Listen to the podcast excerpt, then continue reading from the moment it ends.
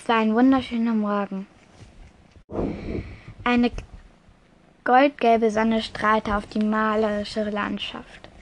Bäume und Wiesen, soweit das Auge reicht. Ein paar Felder mittendrin. Und auf einem großen Hügel stand ein Schloss. Ein goldenes Schloss. Und es strahlte im Sonnenlicht. Vögel flogen zwischen den blühenden Bäumen, Bäumen hin und her und sangen ihr fröhliches Lied. Weit entfernt hört man Pferde wiehern und Kutschen über Feldwege rattern. Die Prinzessin Mariana saß in ihrem Fenster. Sie hatte ein wunderschönes Kleid an. Es war weiß mit goldenen Verzierungen. Dazu gehörten weiße Ballerinas und ein wunderschönes Diadem, das aussah, wie würde es aus tausenden Sternen bestehen. Sie saß am Fenster und schaute hinaus. Ihre goldgelben Haare wehten im leichten Wind. Zu gerne würde sie jetzt hinausrennen. Aber sie durfte nicht. Bald würde das Sternenfest beginnen. Es war ein Fest der Freude und der Zuversicht. Sie nannte es zwar Sternfest, aber eigentlich hieß es das Fest der Sommerwende. Sommerwindwende, genauer gesagt. Es bedeutete, dass der eisige Winter in den Frühling wechselte und dass der kalte Nordwind in den warmen Südwind wechselte. Bald würde es soweit sein, bald begann das Fest. Da klopfte es auch schon in ihrer Tür. Herein, rief sie mit glockenheller Stimme. Ein Diener öffnete. Wenn ich gestatten darf, dürfte ich Sie geleiten zum Festsaal. Das Fest beginnt in wenigen Minuten. Marianne nickte. Sie stand auf und ging aus der Tür. Der Butler folgte ihr. Sie ging durch die goldenen, weiß, weißgoldenen Säle und Gänge, bis sie schließlich am großen Tor ankam, das zum großen Festsaal führte. Davor standen schon ihre Eltern, der König und die Königin. Bist du bereit? fragte ihr Vater. Schon wieder nickte Marianne. Sie war aufgeregt. Sie war schon immer auf kleinen Feiern gewesen, aber auf so einem großen Fest. Das war etwas ganz Neues. Marianne war nicht wie andere Märchenprinzessinnen, die gerne raus würden oder frei sein würden. Auch sie, tief in ihren Innersten, wusste, dass es draußen sicher sehr schön sein würde und sehnte sich nach der Freiheit.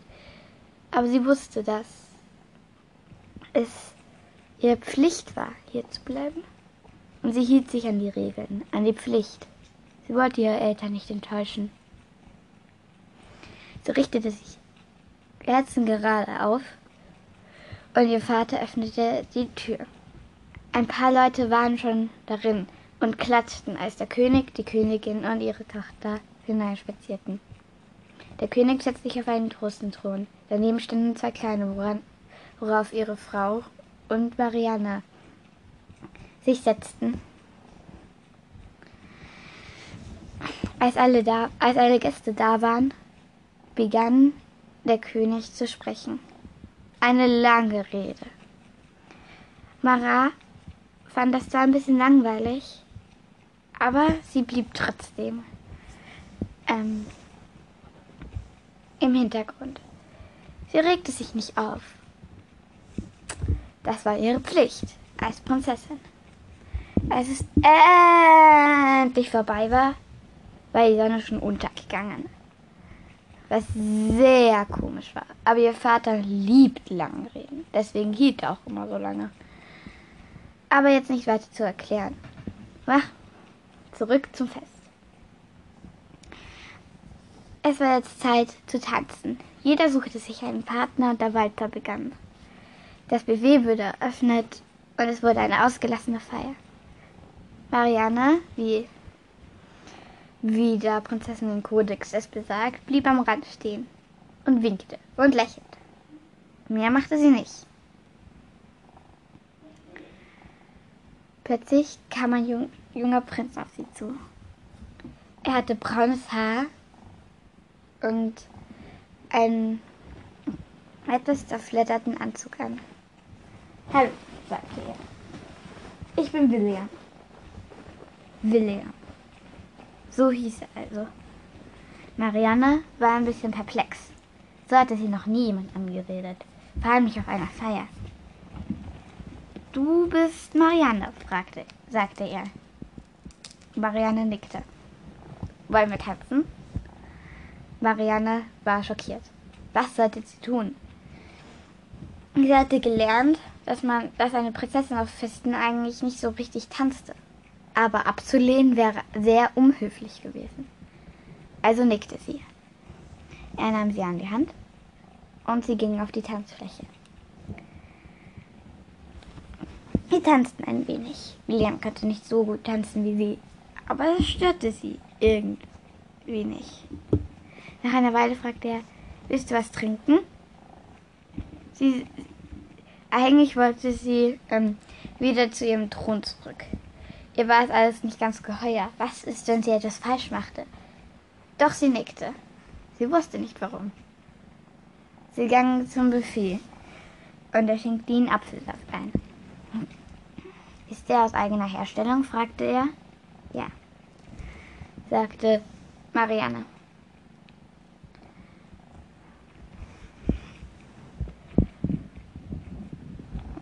Er wollte gerade seine neuen Frage ansetzen. Da befreit ihr Vater sie auch schon aus, einem, aus der misslichen Lage. Er, er ging zum Thron und hielt die Abschlussrede. Schnell verabschiedete sie sich und lief auch zu ihrem Thron. Nachdem die Feier zu Ende war, ging sie auf ihr Zimmer und sie sah, zog sich etwas Bequemeres an solange ein Prinzessinnenkleid bequem ist. Dann setzte ich wieder ans Fenster. Es war sehr merkwürdig gewesen. Was war mit diesem William los? Sie hatte keine Ahnung. Keine Ahnung. Aber es war nicht so schlimm. Sie würde ihn höchstwahrscheinlich sowieso nie wiedersehen. Irgendwie beunruhigte dieser Gedanke sie. Was, wenn doch? Sie ging auf den Balkon von ihrem Zimmer. Sie musste sich jetzt die Gedanken sortieren. Da hörte sie plötzlich etwas. Flügelschläge, die immer lauter wurden. Sie schaute zum Himmel. Ein Schatten verdunkelte ihr Gesicht. Sie erschrak. Eine riesige Echse mit Flügeln zog ihre Kreise und landete auf dem Balkon. Es war ein Drache, wie in ihren Geschichten. Marianne war so perplex, dass sie nicht wusste, was sie tun sollte. Der Drache schnüffelte in der Luft herum. Dann lächelte er, irgendwie komisch. Noch eine. Heute verfolgt mich das Glück. Wer, wer bist du? konnte Marianne gerade noch so herauspressen. Ich?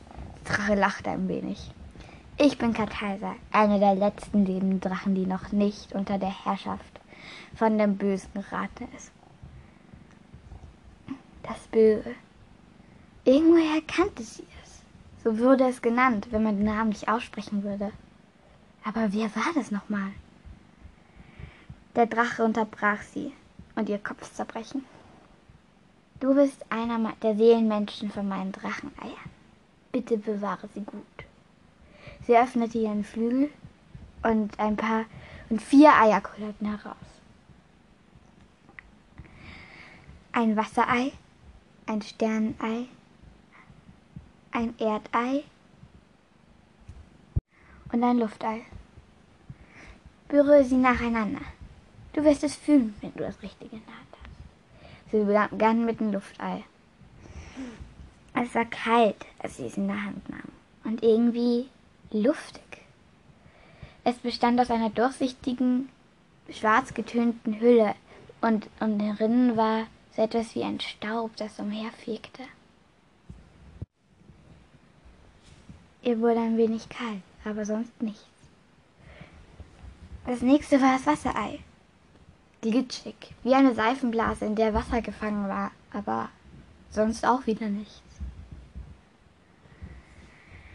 Sie wollte gerade das Erdei berühren.